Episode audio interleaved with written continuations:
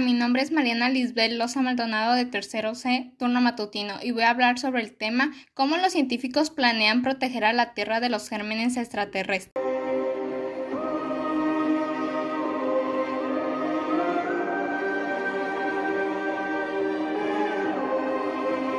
Durante años las preocupaciones sobre la protección planetaria se han centrado en evitar que la Tierra ensucie el sistema solar, esterilizando las naves espaciales y manteniendo a los astronautas bajo estrictos protocolos de cuarentena.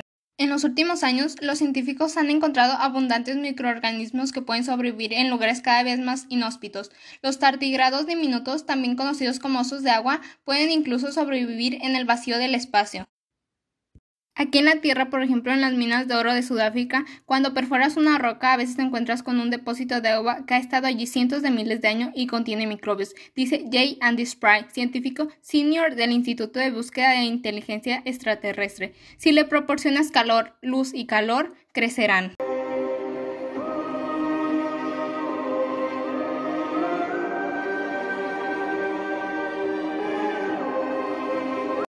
Los astronautas del Apolo regresaron de la superficie de la Luna, sus trajes espaciales estaban cubiertos de polvo lunar. La NASA aún no había estudiado la composición de las rocas lunares prístinas, por lo que la agencia trató todas las partículas de la superficie lunar como potencialmente peligrosas para la vida humana. En febrero se espera que un rover de la NASA llamado Perseverance aterrice en una región de Marte que podría haber conservado rastros de vida, si es que alguna vez existió en el planeta rojo. Fundamentalmente, el rover recolectará y almacenará muestras de rocas marcianas que finalmente serán enviadas de regreso a la Tierra, tal vez llevando a casa compañeros extraterrestres. Nuestro conocimiento de Marte es que absolutamente puede haber habido vida en el pasado, dice Spray. Todavía puede haber vida viable en los reservorios bajo la superficie del planeta.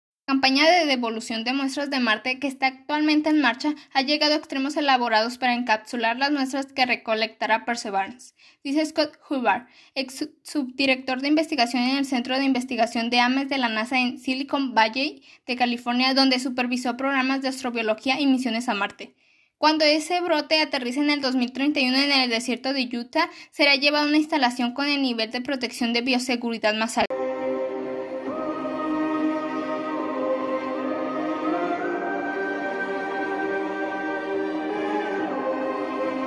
Laboratorio de recepción lunar, las tripulaciones pasarían sus primeros 21 días en la Tierra en el área de recepción de la tripulación, que lo selló dentro de una barrera biológica para evitar la contaminación de retorno, lo que la NASA llamó la posible propagación de los microorganismos lunares en la Tierra. La instalación también incluía el área de operaciones de muestras que albergara cajas de guantes al vacío y equipos para análisis biológico.